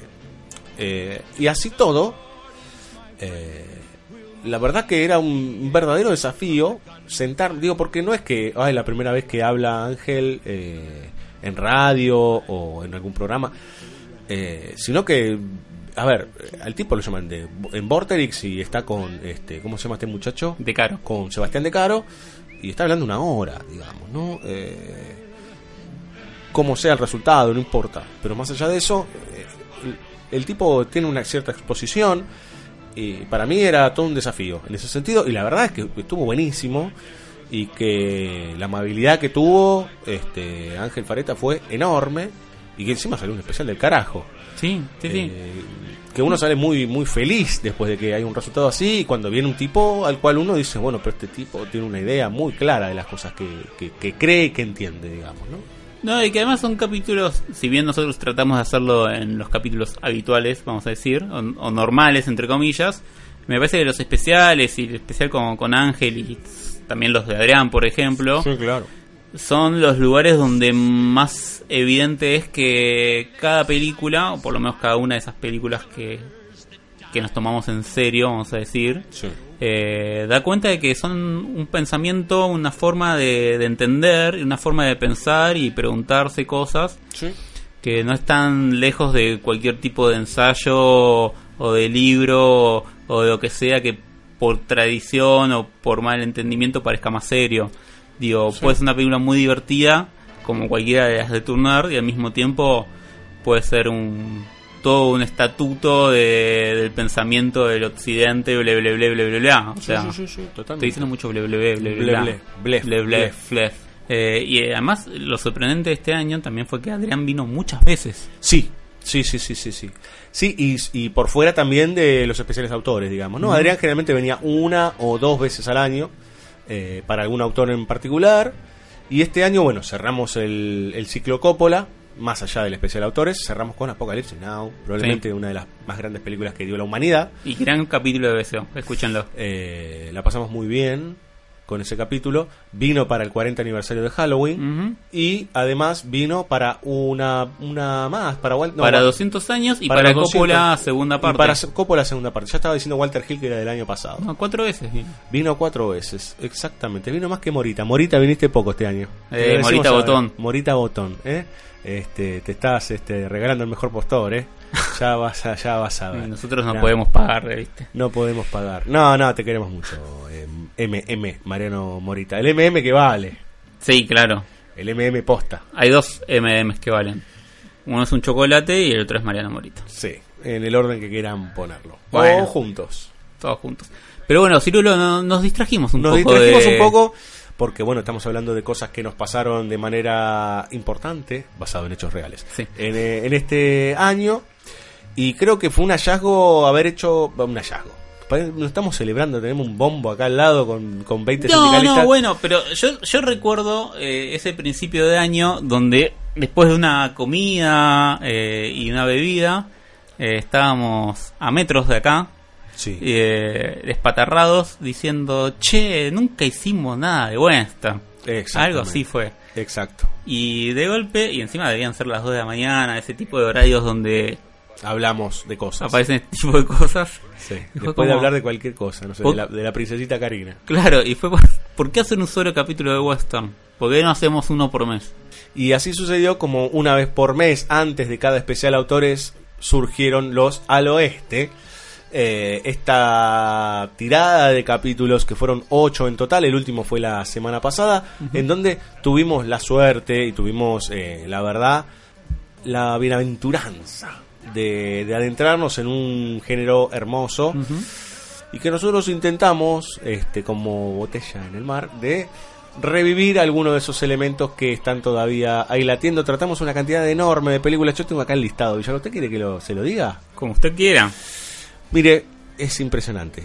Le va- les vamos a decir del otro lado y nos van a decir, che, faltó, faltó. Están en otros capítulos. Seguramente están en otros capítulos y otras que seguramente nos van a faltar. Pero que van a ir apareciendo. Se van a ir apareciendo. Eh, la diligencia de Ford, Duelo del Sol de King Vidor, eh, The Far Country de Anthony Mann, eh, The Oxbow Incident de Wellman, que fue un descubrimiento para BCO, William Wellman, no lo habíamos tratado nunca. North to Alaska de Henry Haraway, The Spoilers, otro gran descubrimiento de Ray Enright. Eh, Veracruz de Robert Aldrich, River of No Return, una gigantesca película de Otto Preminger, Westward de Women, otro gran descubrimiento este año en BCO, Forty Guns con el amigo y querido Samuel Fuller, Rápide Mortal de otro compañero de la casa que es Sam Raimi, eh, Johnny Guitar de Nicolas Rey, le debemos a Nicolas Rey un especial autores, veremos si el año que viene podemos cumplir con él. Sí, claro. Eh, My Darling Clementine de Sean Ford, Wichita de Jacques Turner, eh, Wyatt Earp de Lauren Kasdan, oh, oh, Gunfight at OK Corral de John Starshis, hermosa película también, Iron Horse también de, de Papá Ford, Union Pacific de Mr. DeMille Sí. de Cecil B. DeMille, True Ten to Shuma, otra belleza de película, Last Train to Gun Hill también de John Starshis, eh, Three- eh, Two Mules eh, for Sister Sarah de Don Siegel. Siegel, una hermosura. The Wild Bunch de Sam Peckinpah, una de las películas más polémicas que tuvimos en el ciclo. Eh, There Was a Crooked Man de John Mankiewicz, esa suerte de comedia este, con nuestro querido Douglas, este, un hombre que en el cine lo queremos mucho. Y la obra maestra de Man Who Shot Liberty Balance de John Ford. Por otro lado, ya nos metimos en el terreno más tano. Y ahí anduvimos con un dólar bucato de Giorgio Ferroni, Diango de Sergio Corbucci, lo llamaban Trinidad también de Barboni, la trilogía del dólar de Leone, Unforgiven de Clint Eastwood, Maverick de Richard Donner, Mix Cut Off de Kelly Richard y eh, Westworld de Michael Crichton. No las conté, Villalba, pero a promedio de 4x8, 32. Sí, 32 westerns. Yo puedo asegurar que... en Hay la- más también, en- ¿eh? En la carpeta de westerns me quedaron 50 Nos para que- ver. Nos quedaron, sí, nos quedaron de todos los guiones que armamos para este año, cuatro sin tocar. Sí, claro. Porque es imposible, es, es impresionante. No, no, tendremos que hacer eh, cada programa Sí, sí, sí. de sí, western pa- Sí. y aún así nos seguiría faltando tiempo. Sí, totalmente. Eh, la verdad es que mucha gente me dice, no, pero ya, ya fue los caballos, los cowboys y demás. Y la verdad es que más allá de eso, eh, también por ahí sirve para correrse de todo esto que decíamos antes de los brillitos de colores y de estos estas películas a la luz. ¿no? De los superhéroes que han matado a algunos de los monstruos de antaño, o por lo menos que los han sepultado, veremos si reviven. Encontrarse con estas miradas del mundo y correr ese velo de que Hollywood era este, la expresión de lo que hacía Estados Unidos, porque es una falacia, una Ujú. falacia eso. ¿Hubo cine de propaganda? Sí, claro que hubo cine de propaganda. Pero los grandes directores iban por otro lado. La mirada hollywoodense iba por otro lado. Las grandes, grandes, grandes películas iban en contra del sistema. Eh, y lo ponían en jaque. ¿Sí? Hasta inclusive decían, che, bueno, esto no está tan mal del sistema, pero la verdad es que hay que ir por otro lado. Hay que repensar el rol de la mujer. Hay que repensar... Estamos hablando de hace 50, 60, 70, 80 años. Entonces, eh, es, muy, es, es muy interesante ir a esos lugares para entender muchas cosas del hoy, digamos, ¿no? Y cómo esos, que, esos géneros que se apagaron, no se apagaron de manera gratuita. Se apagaron muchas veces porque voces más nocivas y más siniestras los taparon. Sí, es- de, de nuevo, o sea, The Man Who Shot Liberty Balance. Digo, no, va- no, vamos a morir nosotros, se van a morir nuestros hijos y los hijos de nuestros hijos. E inevitablemente se va a seguir pensando con esa película. Sean dos por ahí los que piensen dentro de 100 Sí. años con esa película. Porque puede ser que pase eso, como puede ser que de golpe sean millones los que piensen con Liberty Balance. Dios, lo, una- Dios lo oiga, Dios lo oiga. Ojalá fueran millones, pero sea lo que sea, va a seguir y no se va a perder. Este, Está ahí. está ahí. El año que viene por ahí nos cruzamos de costa, como vos decías. El año que viene vamos a ir a un lugar mucho más complejo, mucho con mucho más para debatir porque hay de todo Sí, claro. y, y que es algo que inclusive hasta sigue hoy funcionando eh, como eh, comillas, comillas, comillas, comillas género. Entonces va a ser una tarea mucho más difícil para nosotros poder eh, separar paja de trigo para lo que nosotros entendemos que es lo importante, lo interesante o lo que hay que decir. No le vamos a decir mucho. No, no, yo prefiero no hablar tanto en clave misteriosa. Sí, claro, claro. Porque yo después empiezan a llegar los mails, los mensajes. Sí, sí, sí, sí. Si vas a hablar de mí, me va a decir Mañeto o algo Sí. y todas esas cosas. Eh, Villalba, ¿escuchamos música? Por favor. Eh, vamos. Uh, mirá, qué lindo. Yuma Joe. Corría el año no me acuerdo cuánto. Si lo está viendo si está, Sí, si está no. cayendo gotas Sí, del no, techo. no, sentí como una gotita, no sé por qué. No me acuerdo qué año era. eh, pero era el año del último espectáculo teatral de Sandro. Mm. Que era este. Ahora no me acuerdo el título. Pero después del Hombre de la Rosa, al Mm. siguiente año, a los dos años, hizo uno de Gitano. Y yo recuerdo que por la fecha que fui a verlo, unos días después. O sea, el mismo día que fui a verlo con mi madre y uno de mis hermanos, tipo, estaba como en una fiebre desastrosa. Pero por suerte fui a verlo igual. Y en mi conva- convalecencia de esa fiebre, escuché muchas veces el disco La magia de Sandro, que es un discazo enorme. Y está esta canción, Yuma Show, que es un, es un western, básicamente. Tema de western, Yuma Show y pegadito, un, mira lo que nos pidió Sabares. Bueno, vos sabés que yo estoy más que de acuerdo. Para mí se ha escuchado muy poco Valeria Lynch en BCO. La escuchamos varias veces, te digo, ¿eh? Sí, sí, pero nunca, nunca alcanza. Vamos a escuchar el, el tema de Héroes, De héroes, sí, bueno. ¿no? El tema de la película de Tony Myland, de la película oficial de 1986. Hoy parece una joda, ¿no? Todo eso. Parece tan lejano.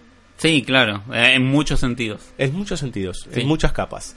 Vamos entonces, Yuma Show, vamos a escuchar Yuma Show de Sandro y pegadito a la señora Lynch, que no tiene nada que ver con David, eh, cantando Me das cada día más.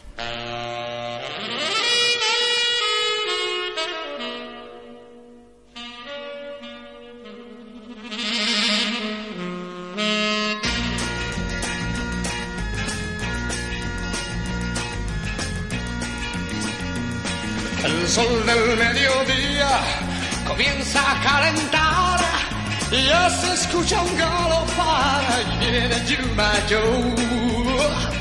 Yuma Joe. Arrastra una leyenda de miedo y de terror. Dicen que nunca tuvo amor el pobre Yuma Joe. Yuma Joe. Se cuenta que en los duelos sale siempre vencedor. Se dice que de todos es más rápido y mejor. Que no conoce el miedo y tampoco la traición. Dicen que así es Yuma Joe. Yuma Joe. Yuma Joe. Quizás jamás consigas vengar tu corazón, pero una bala encontrarás, amigo Yuma Joe. Yuma Joe.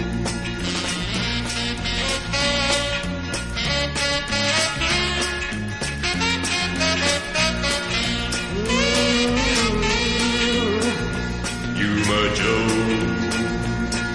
La fama de ser rápido y de todos el mejor lo lleva a cada instante jugarse sin temor, marcando su camino con la muerte y el dolor. Triste es tu fin, Yuma Joe. Yuma Joe. Quizás jamás consigas vengar a tu corazón, pero bala encontrarás, amigo Yuma Joe. Joe.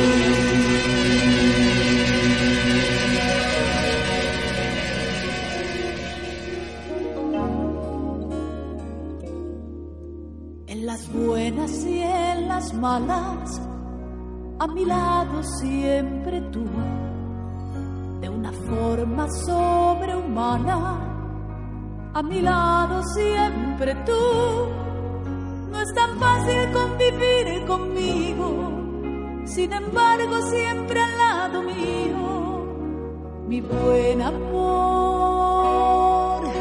mi gran amor, siempre conmigo.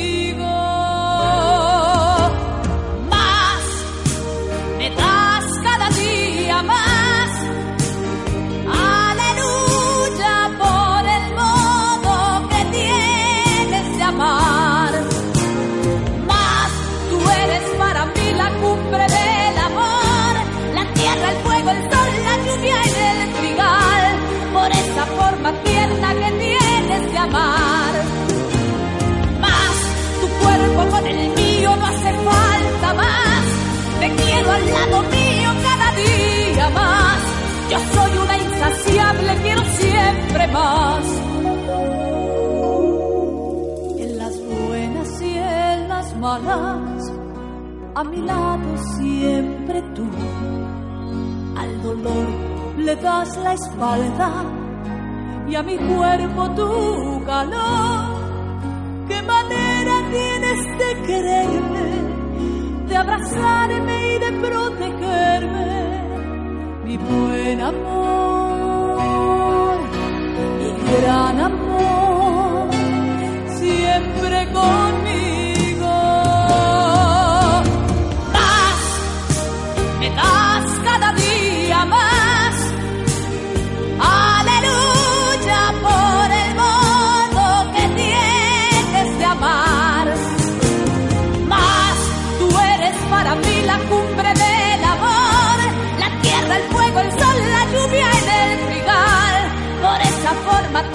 Que tienes de amar. Más tu cuerpo con el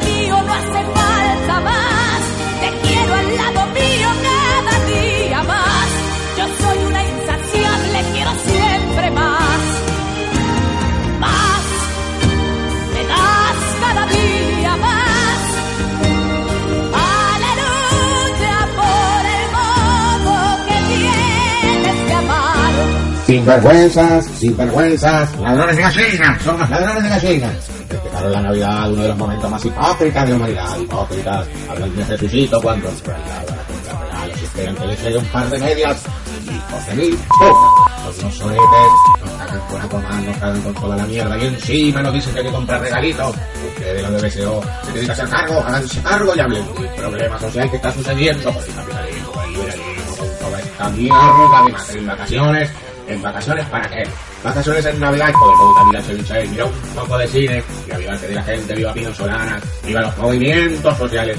Pedazo de hijos de mil puta, BSO, ustedes viven en el limbo, tarados, hijos de mil puta, eso es lo que son ustedes y todos los creadores de Aquaman, de la Aquamierda de toda esa mierda digital, mierda digital, porque el año que viene explote BSO, que falta toda la concha de la hora, y que pueden hablar solamente de películas de Batman, ¡soetes! Feliz. Acomódate en tu butaca. Aún hay más de Banda sonora original.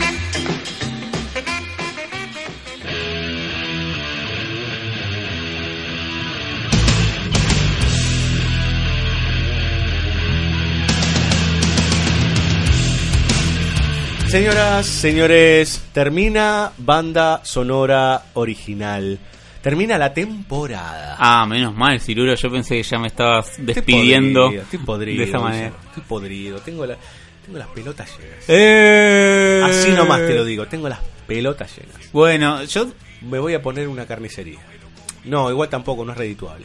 estaba pensando qué, qué nombre de carnicería para, para alguien apellidado Cirulo, ¿no? Como Cirulos. el osobuco de Cirulo. El osobuco es la- Ese tipo de cosas. Como la latita de Martita hace muchos años. ¿Te acuerdas esas cosas? Qué horripilante. También. Al otro lado, una compañera me dijo algo muy interesante ahora que estamos en estas épocas de turbulencia con el género y demás. Una compañera me dijo: Lo que pasa que nadie está diciendo, eh, con todos estos de- grandes despioles que están sucediendo en, en- a relación a, a lo sexual, digamos, ¿no? Acuso, eh, abusos, acosos, violaciones, Violaciones. y demás. Que dijo: Nadie está diciendo que en realidad sexo es conflicto. Y cuando dije, oh my god, o sea, es algo que por ahí uno tiene interna- internalizado, pero que cu- cuando alguien te lo aclara, de, Mm. y más una mujer, dice, nadie está diciendo que sexo es conflicto. Y que esto no es que va a, a- a hacer que todos seamos felices y comamos perdices. Esto va a venir en otro conflicto. Sí, claro. Y los devenires y relaciones con ese problema, con ese mal, con esas estructuras que van mutando, es la zanahoria, ¿viste? Es como, bueno, siempre va- vamos a tener que estar ahí buscando follow the white rabbit, si querés. Es un, es un, es un problema que va a ir mutando. Sí, bueno, no, no vamos a extendernos mucho, pero también últimamente me preocupa como la negación de cuestiones humanas inherentes Sí, claro. que, que tienen que ver con esta, con esta idea de conflicto, con esta idea de, de poder, con esta idea de, de violencia inherente también en, en general. Sí, sí. Que eso no es que, oh, bueno, ya está, entonces, tipo, como tenemos esto. No, obviamente, estamos construyendo, cada día estamos construyendo un- una, una civilización, si se quiere, entre comillas. Sí, claro. Donde esas cosas se ponen en tensión, obviamente, no es que por eso ya está, liberemos todo, etcétera Sí, sí. Pero me parece que, que cada vez que se discute eso, olvidar que es algo que está en nosotros y que va a estar todo el tiempo en tensión. Y es un poco complicado porque es- si nos paramos desde el lugar donde está todo resuelto, y no, No, nunca. No, que no, no va a suceder nunca. No va a suceder nunca. De hecho, algunas soluciones o pretendidas soluciones también van a ser equivocadas. Claro, sí, Yo creo y fervientemente que aquellos muchachos del Mayo francés, con todas sus mejores intenciones, creyeron que cambiaron cosas para bien. Algunas sí y otras tantas no. No, sí, Digo, el mundo es un eterno conflicto, estaremos en un eterno conflicto. Queremos todos eh, paz. Y sí, el tema es que a veces esa paz se puede convertir en sedentarismo y ese sedentarismo le sigue sirviendo a los que están siempre, siempre en Sí. un lado o en el otro. Eh, lo bueno es que por lo menos estamos en etapas de conflictos. Y eh, etapa de conflicto significa que estamos hablando de algo y discutiendo de algo. Después veremos en ese abanico de discusiones cuántas son válidas, cuántas funcionan en términos de emancipación, si querés, cuántas sirven en términos de obturación y cuántas no sirven para nada. Sí. Siempre va a haber. Siempre va a haber. Lo bueno es que también uno se, se repiensa todo el tiempo. Yo creo que igual las generaciones más jóvenes tienen muchas cosas más claras que nosotros. Bueno, vos sos bastante más joven que yo, pero, pero sí, claro, pero los chicos de 15, 20 años ya tienen cosas internalizadas y funcionan eh, y se interrelacionan ya de una manera muy distinta a la que la hacíamos nosotros. Entonces, no solo tenemos que aprender nosotros los más grandes, sino que es como todo un conjunto de situaciones que se van dando a la vez. Yo no sé por qué empezamos a hablar de esto. No sé, vos te pusiste serio. Me puse serio, Villalba, no sé, porque porque este es el último bloque del último capítulo de BCO. Es más, yo en realidad iba a decir. Eh, ahora no me acuerdo por qué iba a decir lo que iba a decir. Estoy levantando el dedo, aclaro, a, Sí. a los radioescuchas, porque tipo para mí a veces los gestos son importantes. Este, yo lo que iba a decir, Cirulo, yo nunca digo nada agradable en los últimos capítulos de SEO, porque no, no creo en los sentimentalismos. Pongo un poco de música de fondo. Sí, sí, la música que pasa a Showmatch cuando lo- los bailarines dicen algo triste, tipo, tipo Ah. violines. Bueno, yo iba Bueno. a poner eh, Merry Christmas de John Lennon de fondo, ¿le parece? Ah, bueno, también podemos escuchar eso. Métele. Este, pero fue un año donde Cirulo se puso el programa al hombro porque básicamente no tenemos a Juan, este, Y claro, no. que era el Master of Puppets, y Yes. este año el Master of Puppets de todo fue Cirulo, básicamente. Y porque lo, lo borramos del mapa, el pobre Juancito. Bueno, no, le mandamos un abrazo, lo tenemos acá cerca y Se emancipó, Juan, eh. estuvo en el capítulo 200, la verdad que lo queremos mucho. Está en la Rock and Pons ahora. Sí, que paz descanse Norma. Este, No. pero pero yo que nunca digo nada sentimental, digo que bueno, le digo muchas gracias a Dios Cirulo porque básicamente mi laburo es muy fácil. Miro películas que usualmente me gustan, a veces lo puteo, pero armamos el listado general lo armamos entre los dos, así que si lo Sí, puteo sí, también sí. es mi culpa. Este, pero miro películas, vengo y debato Vengo. y de, de mi Lobato. Este, pero Cirulo después eso lo tiene que editar, lo tiene que prolijar, tiene que parecer que yo digo cosas un poco inteligentes, me saca los E y todo eso, eh, para que no seamos Maradona. ¿Viste cuando dicen que en la vida, eh, si haces la cuenta de la cantidad de horas que hiciste cola o estuviste esperando, es desesperante? Sí. Que pasaste, no sé, 10 años de tu vida esperando. Yo tendría que hacer ese cálculo con los E de todos nosotros. No, sí. Eh, Eh, yo creo que hago tres. eh. Yo creo que en siete temporadas yo debo hacer cuatro programas solo con ES. Eh, nada, mentira, no sé. Estaría bueno, yo los publicaría, ¿eh? Hay gente que lo va a escuchar. Es como... Y si hay 10 hours off. Sí, ¿no? claro. Eh, para mí es hermoso el Liam Neeson te mira durante 10 horas. Sí, fantástico. Es- es- te da miedo y es hermoso a la vez. Fantástico. Pero bueno, Ciruelo le quería agradecer porque. eh, No, Villalba, no me tiene nada que Básicamente, usted es el. Claro que es el alma mater, es el padre, madre, abuelo, instructor y encargado y tutor de, de BCO. Pero básicamente esta temporada y la que viene también, así que descanse. Este. Ya, ya me tiró laburo por la cabeza para el año que viene. se, se hizo cargo de, de todo lo que es el no solo la producción sino edición masterización nivelación finishing publishing Finishing. Eh, Eso era el Mortal Kombat. de, de BCO así que muchas gracias Sí, a ver, eh, yo le agradezco las palabras, eh, don Villalba. Eh, en realidad, yo comprendo BCO. Yo vengo de varios proyectos previos de BCO, tanto radiales como escritos. BCO ahora es como una multiplataforma, podemos decir. Nos falta el video. Y, y nos falta otro país para ser multinacionales Sí, no sé, ¿tenemos algún compañero de otra nacionalidad? No. Somos todos ar- No, argentos o residentes. necesitamos como una, una franquicia nos vamos a abrir una franquicia Ah, pues como caiga quien caiga o algo así. Sí, ¿dice claro. usted? No, pero no creo, Villalba. No creo. ¿Quién carajo nos va a escuchar? Eh, bueno, igual le sorprendería a la gente que nos escucha. Uno nunca sabe, no sabe quién está del otro lado. no, no. No tiene ni idea. Las mediciones que te dan los lectores de podcast son relativas porque nos hemos dado cuenta que hasta nos ha agarrado una, una radio de Cataluña Sí. y nosotros felices. Está bien, no cobramos un mango de nada, pero felices. Sí, Eh, claro. ¿Qué sé yo? Por ahí si sirve para algo. Nosotros creemos que esto tiene un corte educativo. Creemos, en primera instancia. Eh, BCO es mucho más que, o se convirtió más que en un programa. No voy a decir la boludez, es un símbolo, porque eso lo dijo Nolan. Pero sí que BCO es eh, un multiplataforma en donde tenemos de todo. Entonces podemos pasar. eh, El, el núcleo central es el programa, claramente. Pero tenemos textos de diversa índole.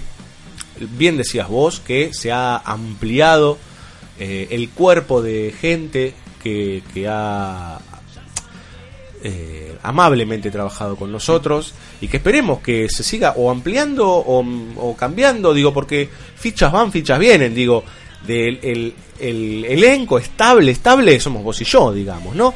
Eh, en el sentido, claro, bueno, yo porque conduzco, este, y vos sos el que viene en el 70% de los casos. bueno Eh, muchas gracias Con lo cual, digamos, somos. eh, por eso, cuando ustedes leen en la descripción, la producción es a cargo de Diego Silva y Fabio Villalba. eh, porque nos encargamos de muchas de estas cosas. Por ejemplo, las correcciones de textos no las hago yo solo, las hace Villalba. Leemos entre nosotros los textos. Es todo un laburo. No sale bien, mal, regular. Es algo que nos sale. La verdad es que muchas cosas vamos aprendiendo en el camino. Eh, no sabemos cuántos años, meses o lo que sea estaremos. Estaremos hasta que nos dé el cuero, suponemos, o hasta cuando podamos, o hasta cuando nos cansemos. Ya per se, este año ha sido un gran logro en términos de sobrevivir y en términos de llegar a 200 programas, que es un montón, eh, y de ver cómo se, se expandió la cosa. Sí. En todo sentido. Y Y en- yo estando en este lugar, que es el lugar, si querés, vamos a ponerlo en estos términos, yo a veces discuto un poco con eso porque cada vez estoy como, aunque yo soy un groncho medio perón, medio peroncho iba a decir, eh, hijo de peronista, eh, tengo como un costado socialista, podríamos decir, en donde a mí me gusta que las cosas sean lo más eh, igualitarias posibles, ¿no? En donde todos más o menos nos sintamos parte de un grupo eh, que no tenga verticales. Ah, sí. Pero, pero, pero, como, como toda utopía es imposible, y en las realidades siempre tiene que haber cadenas que se agarren de algún lugar, y bueno, en este caso yo funciono como nexo, podríamos decir, o como coordinador y demás. Lo cierto es que todo esto funciona porque hay gente que produce, en el caso tuyo, el caso de Luciana, bueno, son un montón y que los quiero nombrar a todos. Sí, por favor. Yo- y si me olvido de alguien, eh, por eso lo tengo a Villalba. Villalba viene acá por las cosas que yo me olvido en realidad. Sí, no, no siempre funciona el cerebro de Villalba igual, ¿eh? Villalba no funciona. Villalba no funcionar. Bueno, eh, primero nuestra locutora estrella, Daniela Jorquera, que ya hace dos años consecutivos que está con nosotros. La verdad que grabar la agenda de SEO con nosotros es Sí, todo pobre. un tema. A la gente de Bahía Blanca, obviamente, que nos cedió tan amablemente la música y que nos escuchan encima los chicos. Pobres Así también. que pobres. Eh, bueno, a Juan Manuel Sixto, a Mariano Morita, a Andrés Brandari, Belén Saitúa, Nicolás Aponte, Luciana Eira, Salvador Sabarese, Laura Marajowski, Yeso Vargas, Leandro Corengi, Adrián Smukler, Diego Ábalos, Ángel Fareta, a todos los muchachos de A Sala Llena, eh, a la gente de Montermoso que este año se portó muy bien con nosotros. Anabela Bustos. Anabela Bustos, que este año volvió para eh, hacer el último especial de Carlos Hugo Carlos Christensen. Hugo Christensen. Un montón de gente. Yo calculo que alguno, no sé, seguro nos estamos olvidando. A la gente, bueno, de. Específicamente a sala llena le podemos mandar un mensaje a Matías Horta que cumplió hace poquito. Sí, un mensaje, un saludo grande a Matías, que estuvo el año pasado haciendo un capítulo sobre David Cronenberg. Todavía no sacó el libro, calculo que en algún momento lo tiene que estar sacando. Sí, creo que sale en 2019. Y el libro de Don Ángel ya sale ahora en enero, ¿no? Esperemos, esperemos que esté a la venta. Lo diseñó un amigo.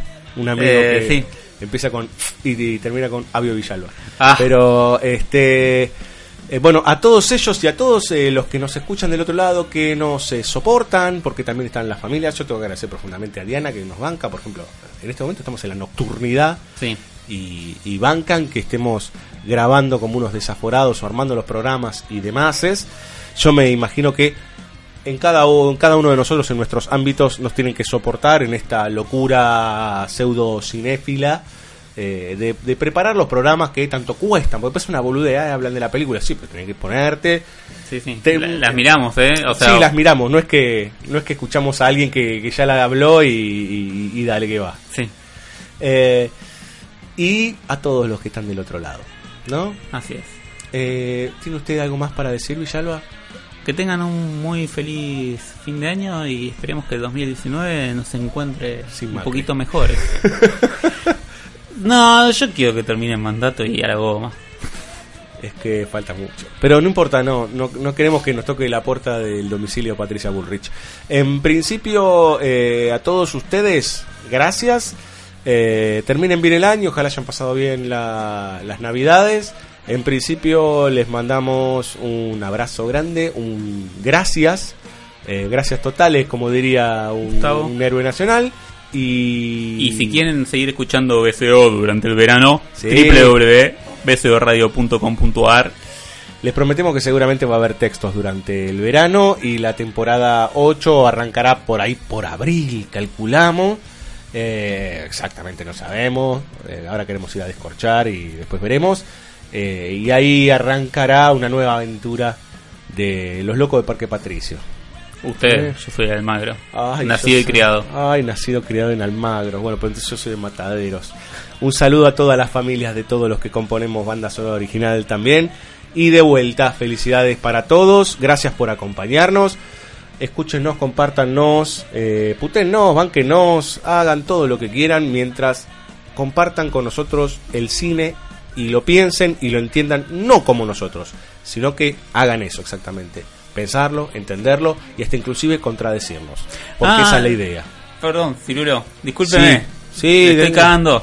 Eh, le mando un abrazo a un par de personas que conocí en el último año, este, a unos amigos de una mesa de laburo, Ajá. este, que muchos nos están escuchando. Les mandamos un abrazo a los chicos, algunos que te hacen correr, ¿no? Algunos que me hacen correr, sí. Te hacen correr la coneja. Un abrazo a Helios, a todos aquellos que, otra vez, que desde el espacio de las internautas, ¿está bien el espacio de los internautas? Sí, ¿qué importa? ¿Qué importa? Fin de año, estamos a, eh, no sé, ya faltan tres días para el año nuevo. Eh, nada, muchas gracias, nos vamos a dejar al espacio. Vamos al espacio con un amigo de la casa que este año... Mucho que lo teníamos ahí abandonado, pobre. Y vos pusiste el decreto de que no tenían que sonar más por dos años, que, no, que durante dos años nos teníamos que dejar de robar con David Bowie. Eh, lo dijo Barrio Nuevo, lo dijo Villalba. Nos vamos, termina la temporada con este tema increíble, increíble de el maestro David Bowie que se llama Starman. Hasta el año que viene, gracias por todo. Chao.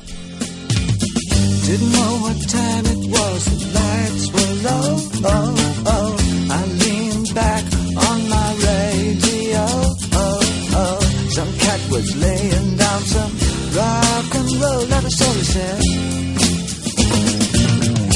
Then the loud sound it seemed to fade. Came back like a slow voice on a wave of fate. That was no DJ, that was hazy cosmic jive. There's a starman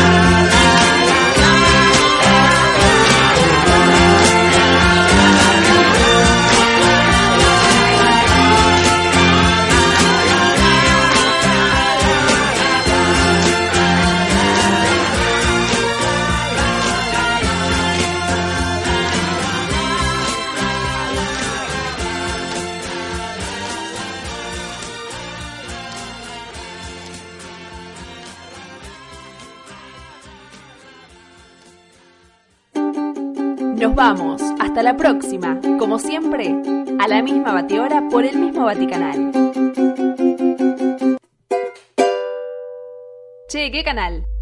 Si esto no es tele. No, pero... Ay, qué cara duras. Hoy la gente compra cualquier cosa. Búscanos en la web www.bsoradio.com.ar o en las redes sociales como BSO Radio. BSO. Reflexión y cine. Todo en el mismo lugar. Insisto, qué caraduras.